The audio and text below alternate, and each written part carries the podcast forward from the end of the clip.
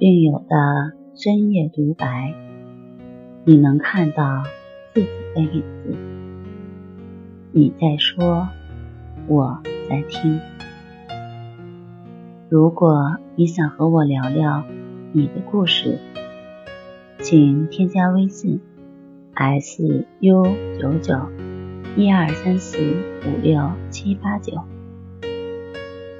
大家好，欢迎来到。重塑心灵，我是心理咨询师姚春霞。今天我们来聊一聊强迫症如何快速消除自己的症状，有没有什么捷径可走？强迫症有很多种，不管是口水强迫、余光强迫。鼻尖强迫、眼镜强迫、强迫洗涤、强迫检查、强迫计数、强迫思维、飞沫强迫，他们的表象不同，但其深层次的本质是一样的，都是由不健康的思维模式造成的。那么这些症状的形成，当然不是一天两天就形成的。想要改变现状、消除症状，也需要有一个过程。有一些患有强迫症的病友，常年受强迫症的困扰，内心备受煎熬，想要尽快的走出来。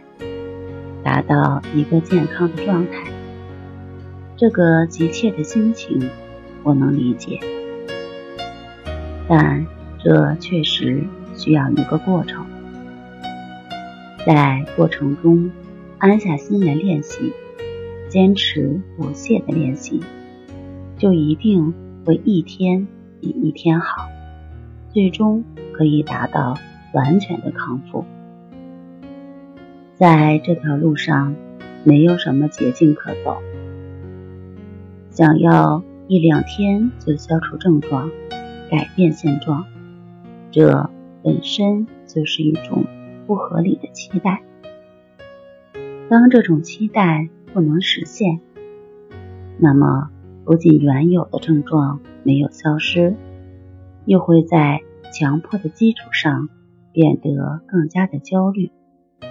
这是恶性循环，拖的时间越久，你的症状就会越严重。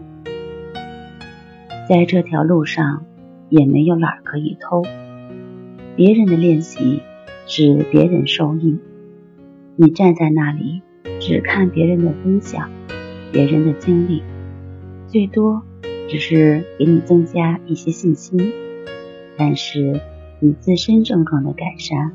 还是要靠自己的练习。还是那句话，你练习的越多，体验到的就越多，也就能越快的从症状中走出来。这个康复时间的长短，取决于你练习的程度，而不是方法上有什么捷径。好啦，今天就和大家分享到这儿，那我们下期节目再见。